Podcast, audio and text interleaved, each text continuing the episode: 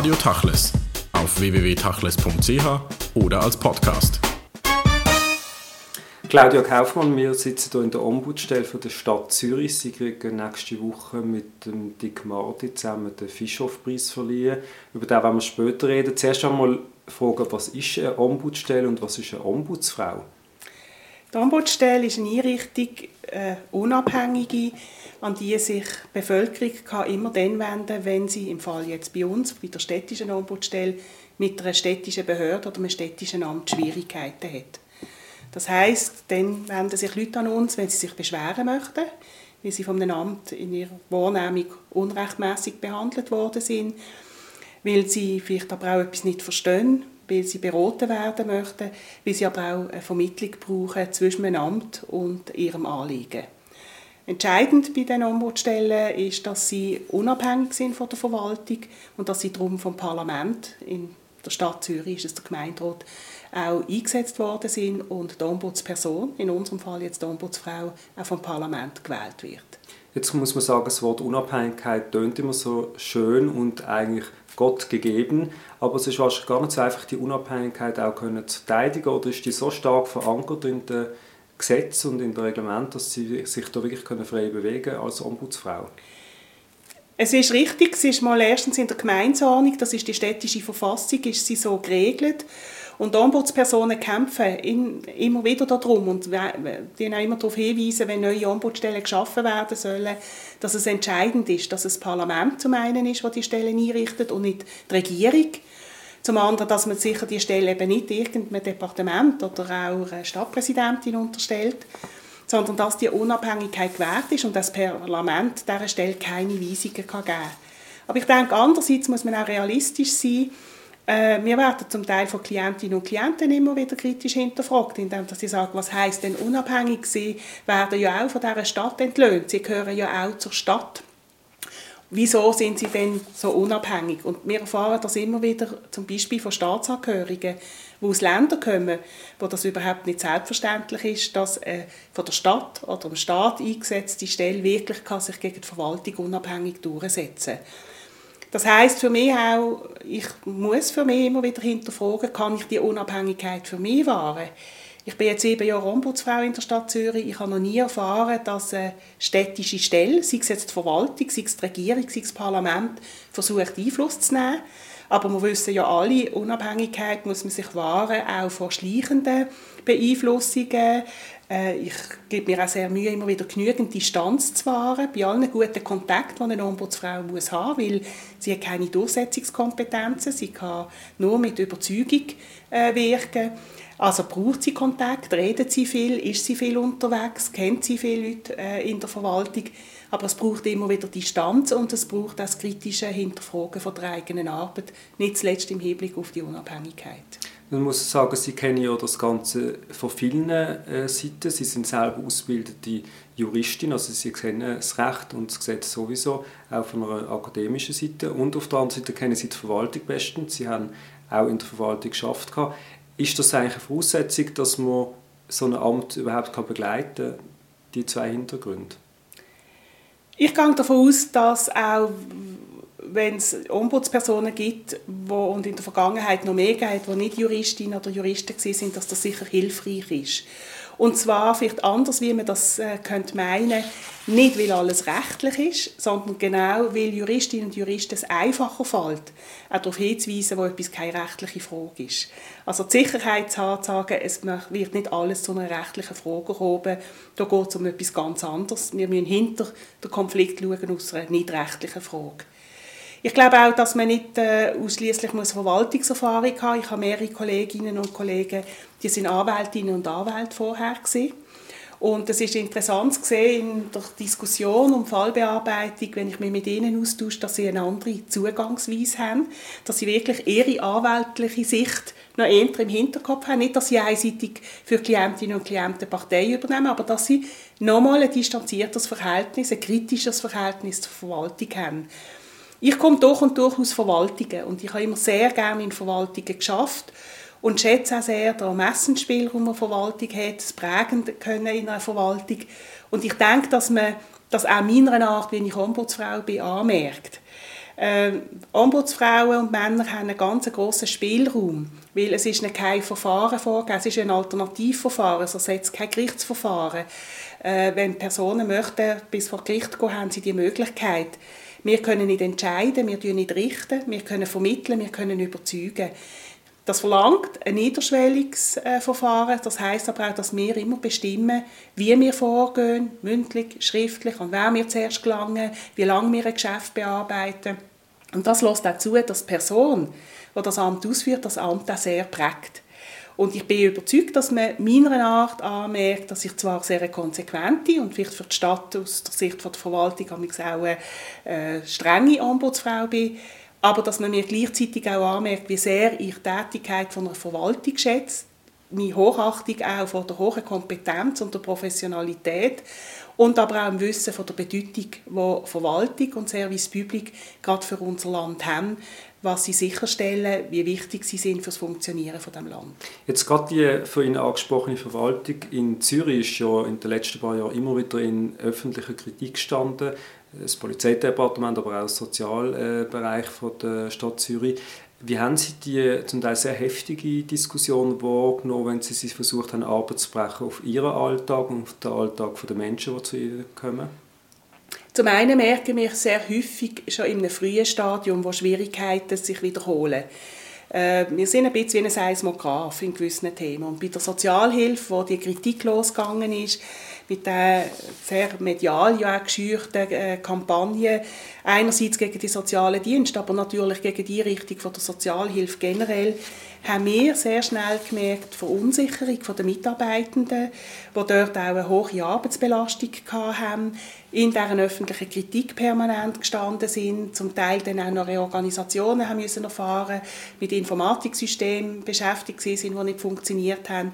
Und wir haben dort sehr früh darauf hingewiesen, dass wir wie die Kehrseite von dieser Kritik und dieser ähm, Verunsicherung spüren, nämlich, dass Mitarbeitende ängstlich geworden sind, ja nicht haben wollen einen Fehler machen und das dazu geführt hat, dass man schwierige Fälle lieber mal hat liegen was natürlich für die Betroffenen verheerend war, dass man den Ermessensspielraum nicht mehr ausgenutzt hat, sondern gefunden hat, wenn ich mich am Buchstaben halte und ja nicht davon abweiche, dann mache ich keinen Fehler. Das ist auch natürlich falsch und gerade in einer Sozialhilfe, wo es um die Individuen geht, in ihrer individuellen Situation, hat das auch oft zu ungerechtfertigten Einschränkungen der Rechte geführt von den Betroffenen. Und ich bin auch sehr beeindruckt zu merken, dass eine verängstigte Verwaltung einfach so schnell, so schlecht schafft.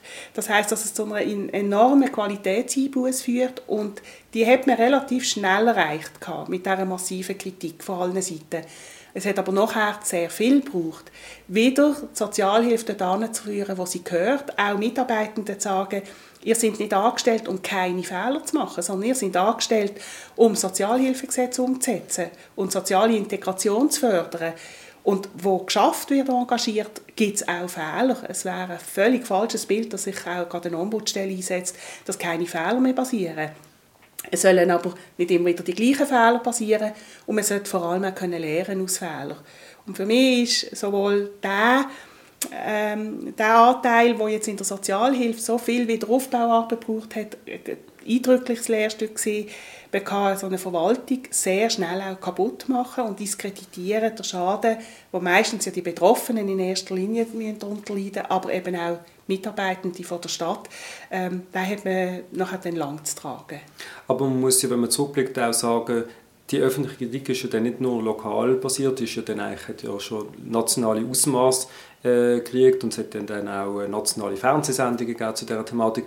Ganz am Schluss von der äh, Geschichte vorgesichtet und durch viele Leute sind es einfach Einzelbeispiele gewesen, die zu Recht äh, kritisiert worden sind und auch aufgedeckt worden sind. Oder gibt es ein systematisches Problem, jetzt gerade im Bereich von der Sozialarbeit äh, in der Stadt Zürich, oder muss man es wirklich beschränken auf die Beispiele, die damals an die Öffentlichkeit gelangt äh, sind? Es gibt sicher äh, einzelne Beispiele, wo wir können aufzeigen können, da sind Fehler gemacht worden. Und zu denen muss man stehen und das muss man korrigieren und man muss auch dort systemisch anschauen, was brauchen wir an Instrumenten, dass wir auch künftig solche Fehler nicht mehr machen. Das mhm. gehört zu professionellem Handeln. Die Problematik ist ja aber gesehen, dass man dann die Fälle benutzt hat, um aus denen dann abzuleiten, so wird generell geschafft in der Sozialhilfe. Und das hat, ich kann es jetzt für Zürich beurteilen, wo ich sehr nachkenne, hat so nicht zugetroffen, hat dann aber eben die verheerenden Folgen gehabt. Und ähm, ich denke, Verwaltung ist dann gut, wenn sie auch selbstbewusst arbeiten und auch die Unterstützung und Ruhe auch vor allem hat und kann ihren Weg einschlagen.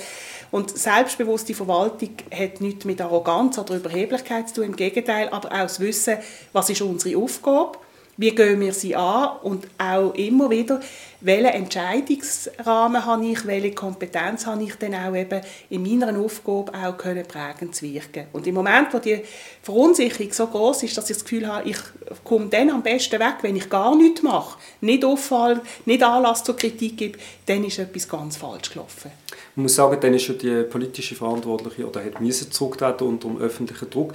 Im Nachhinein wie würden Sie das Ganze beurteilen? Also wäre der Druck nicht zustande gekommen, wären die Fälle nicht in die Öffentlichkeit gekommen, hat sich wahrscheinlich einiges nicht verändert. Dann kann man vielleicht im Nachhinein sagen, es hat auch einen gewissen, äh, es hat auch einen gewissen gesunden Prozess äh, gehabt, den man damit kann verbinden kann und ein paar Sachen haben sich positiv verändert. Das kann man vielleicht aus einer ganz grossen, langen historischen Betrachtungsweise machen. Ich teile es nicht im konkreten Fall, weil ich denke, die Diskussion ist in eine falsche Richtung gelaufen und hat auch mit dem, was an Verbesserungsbedarf und Entwicklungsbedarf gegeben hat, sehr gleich nichts mehr zu tun gehabt. Sie haben jetzt eigentlich eindrücklich auch geschildert, wie sie nicht nur die Leute, die zu Ihnen kommen, also die, äh, die Bürgerinnen und Bürger von der Stadt, äh, eigentlich vertreten die, sondern gleichzeitig auch die Verwaltung die vertreten gegenüber diesen Bürgern. Die, die zu Ihnen kommen, sind ja oft auch Leute aus sagen wir, Schichten, die minder privilegiert sind oder sogenannten Migrationshintergrund haben. Das sind ja beides Themen, die immer wieder in der öffentlichen äh, Diskussion sehr stark äh, debattiert werden. Nehmen wir jetzt mal die Leute mit dem sogenannten Migrationshintergrund. Vermutlich sind das viel, viel mehr auch unter den Privilegierten, als man meint. Aber wie tut sich die Arbeit in den letzten paar Jahren darstellen unter dem Eindruck von diesen grossen Migrationsdebatten? Also in der Stadt Zürich ist es ja wirklich so, dass wir wissen, der grösste Anteil von immer wieder Neuzuzügerinnen und Neuzuzüger aus anderen Staaten sind äh, sehr privilegierte, bildungsmässig äh, privilegierte Angehörige. Und ich glaube, dort fängt schon mal an, dass man nicht man sagt, es gibt äh, Migrantinnen und Migranten und es gibt die anderen. Äh, es gibt äh, sowohl von den Themen, die die Leute zu uns führen, wie von den Altersschichten, von den sozialen Hintergründen gibt es alles. Sowohl bei Schweizerinnen und Schweizern wie bei Ausländerinnen und Ausländern. Das macht ja auch die Stadt Zürich aus.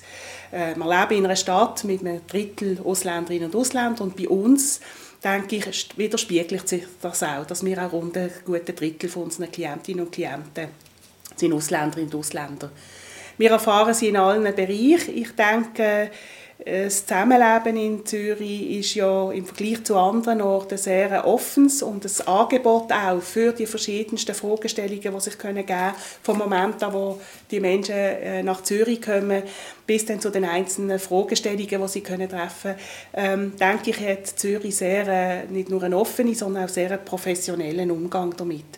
Aber Themen sind natürlich gegeben. Wir haben immer wieder, logischerweise, das geht vom Anmelden, wenn man in die Stadt kommt, über die Frage, ähm, äh, zum Beispiel ein Ehepaar, wo ein Teil Ausländerin oder Ausländer ist, sie werden Eltern und möchten ihr Kind anmelden. Und dann äh, geht es darum, dass Papier vom Großvater von dem Buschi äh, unklar sind, wie die aus einem Land kommen, wo die Dokumente nicht so leicht zu beschaffen sind. Und man kann das Kind nicht anmelden, bis die Dokumente nicht da sind das muss ein städtisches Zürcher Amt umsetzen.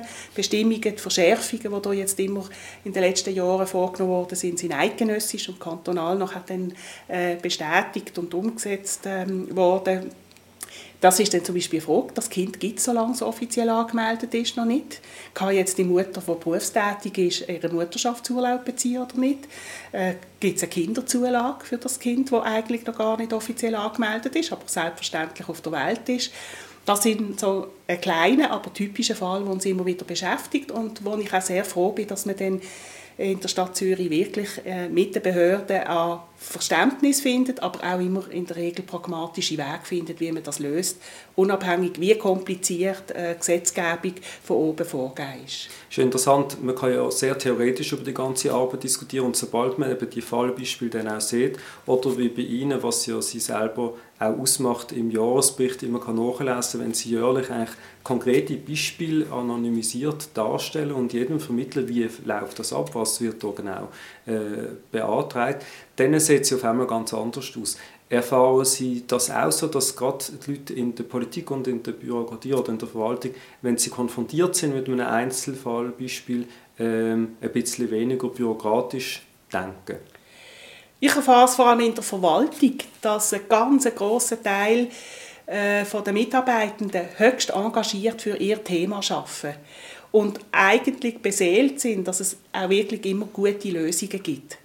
Äh, das macht uns oft auch die Arbeit einfach, dass ähm, die Mitarbeitenden selber sagen, wir wollen dazu beitragen und jetzt probieren wir es oder auch sehr offen auf unsere Vorschläge reagieren. Wenn wir können sagen, wir sehen, wie die Rechtslage ist, aber wir müssen jetzt doch da auch eine Lösung können finden, die nicht gegen das Gesetz ist, aber wo vielleicht jetzt nicht einfach einem allgemeinen Weg, wie man immer gegangen ist, entspricht. Und dank dieser Offenheit, aber auch ihrem Engagement für ihr Sachthema und auch damit der Bevölkerung wirklich eine gute Basis können zu bieten, lassen sich doch grossmehrheitlich Lösungen finden. Das macht natürlich für mich meine Arbeit als Ombudsfrau auch entsprechend befriedigend.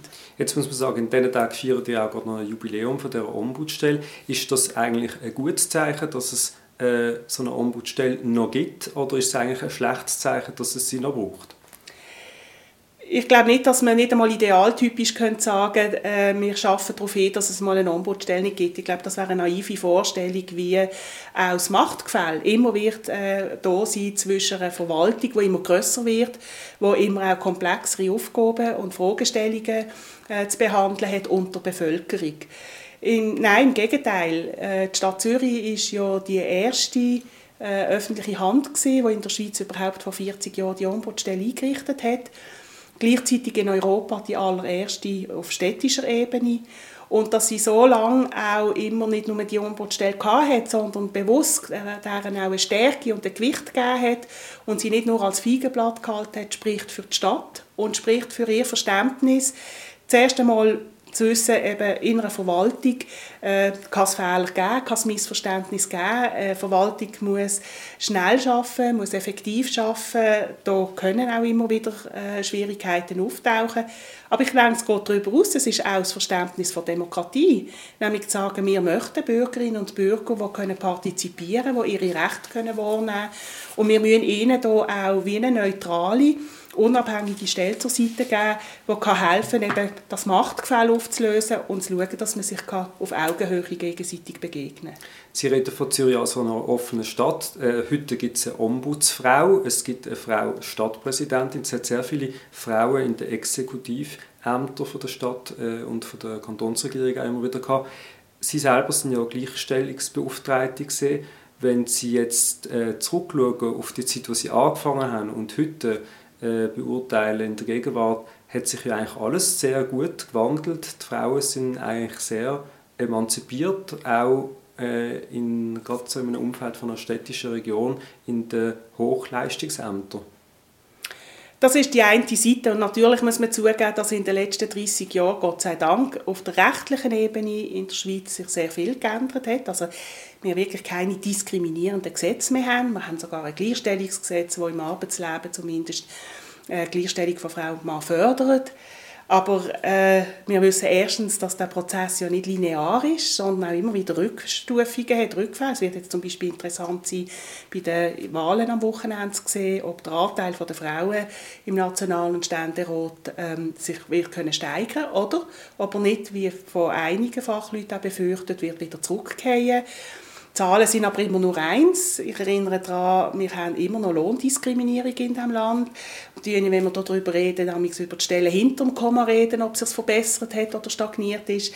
Solange es Lohndiskriminierung gibt, individuell für Frauen, aber auch strukturell gibt es keine Gleichstellung. Wir haben weiterhin große äh, Schwierigkeiten mit dem Thema Gewalt an Frauen und äh, haben natürlich Instrumente geschaffen, auch bessere gesetzliche Möglichkeiten, aber es ist sehr verbreitet. Auch das trifft Mädchen wie Frauen äh, natürlich in ihren Grundwert und, und auch in ihren Menschenrechten. Darüber hinaus aber auch muss man immer wieder anschauen, was heißt das, wenn eine Gesellschaft in diesem Ausmaß sexuelle Gewalt und andere Gewalt gegenüber Frauen äh, duldet, erlebt, vielleicht sogar ermöglicht. Und dann denke ich, geht es ja auch darum, wie leben wir Rollenbilder, wo natürlich genauso vorherrschen. Die Frage, wer ist hinter für den äußeren Bereich für Erfolg äh, zuständig. Schauen wir äh, in der freiwilligen Arbeit. Frauen leisten sie dort, wo sie wenig einbringen, an Ehr, an Raum, an Karrieremöglichkeiten. Politik, äh, je weiter offen es geht, ist in Männerhand. In der Gemeinde sind Frauen gefragt, wie man heute niemanden mehr findet. Die Frage der Beziehungen, die man lebt und, und, und. Also von dort her denke ich, bleibt das Thema aktuell. Das Thema wird sicher aktuell bleiben, das ist ganz klar. Äh, aber man kann ja die positiven Beispiele auch noch hervorheben. Sie selber sind Generalsekretärin vom Innenministerium der Schweiz unter der damaligen Bundesrätin Ruth Dreyfus. Das ist äh, ein Frauenteam gesehen, muss man sagen. Ihr sind auch zum Teil so auftreten. Ist das für Sie damals der Punkt gewesen, wo man kann sagen, ja, meine Arbeit als Gleichstellungsbeauftragte zeigt auch Früchte in der Schweiz, ist das möglich und das ist eigentlich jetzt schon selbstverständlich?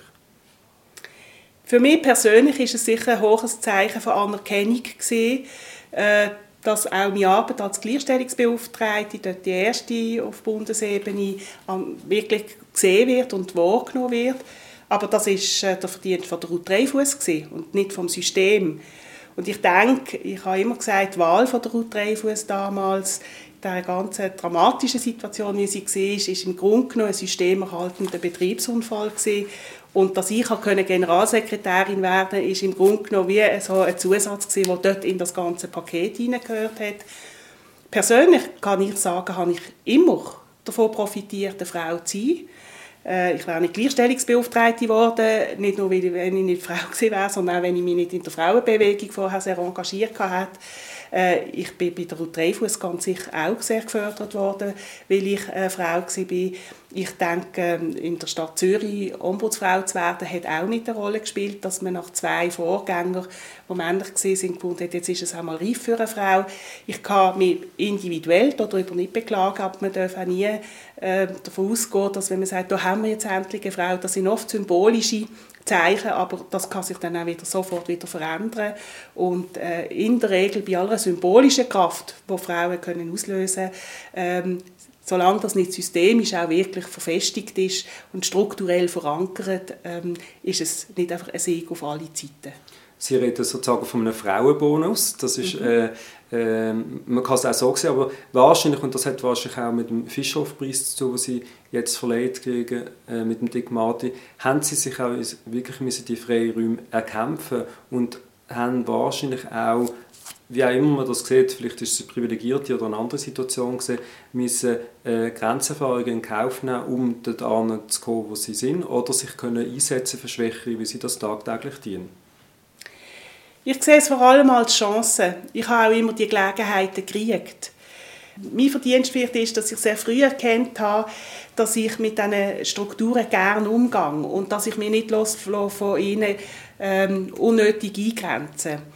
Ähm, viele von meinen Studienkollegen, bei den Frauen erst recht, weil das ja immer der kritische Punkt von Feministinnen war, dass sie den Gang durch die Institutionen, die von den 68er Männer predigt haben, da sehr kritisch angeschaut haben, hätten den Weg in die Verwaltung nicht wollen nehmen, weil sie das Gefühl hatten, da kann man nichts verändern. Und ich habe früher erkannt, dass mich genau das reizt und dass mich auch interessiert, was kann man in der öffentlichen Hand machen, wie kann man auch diesen Spielraum nutzen. Ich habe sicher weniger Mühe gehabt, mich zu exponieren wie andere. Ich habe weniger Mühe gehabt, unbequem zu sein. Wort Mut, glaube ich, habe ich nicht gebraucht, weil ich auch sehr früh doch immer wieder erfahren habe, wie befriedigend das kann sein und wie ich auch meine Positionen kann finden.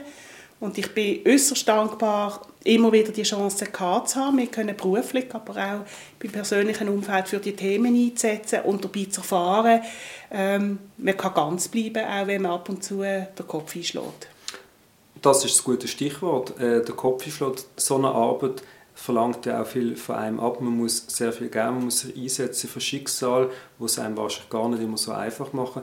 Wo den sie dann kompensieren oder woher holt man die Kraft? Weil allein aus der Auseinandersetzung mit der Verwaltung kann das ja nicht kommen.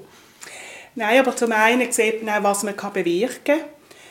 Nachdem ich jahrelang mehr grundsätzlich geschafft habe auf dem Gesetzgebungsweg, ist es für mich jetzt sehr schön auch zu sehen, dass man wirklich in einer Stadt relativ schnell etwas bewirken, das dann aber auch wiederum grundsätzliche Bedeutung kann haben und dann nachher gibt es Leben ganz viele andere Möglichkeiten nebenher auch ähm, mit dem Lehren umzugehen und auch können zu kompensieren, aufzufangen, wieder ähm, Kräfte zu tanken. Das kann Kultur sein, das äh, sind Freundschaften. Da denke ich, gibt es keinen Grund äh, zu erwarten, dass die Arbeit anstrengender oder äh, belastender ist wie andere. Aber ich denke, es ist auch wichtig, dass man sich selber immer wieder kritisch hinterfragt, weil es ist eine relativ einsame. Man ist zwar den ganzen Tag mit Menschen zusammen. Ich habe das Glück, auf einer grösseren Ombudsstelle zu arbeiten für schweizerische Verhältnisse, mit einem guten Team zusammen zu arbeiten. Aber es gehört mit dazu, auch immer wieder genau anzuschauen, was ist meine Rolle und wie tue ich mein Amt äh, ausfüllen, um sich selber zu schützen, aber auch, um nicht ähm, die informelle Macht, die man an dieser Stelle auch hat, zu missbrauchen. Claudia Kaufmann, vielen Dank fürs Gespräch.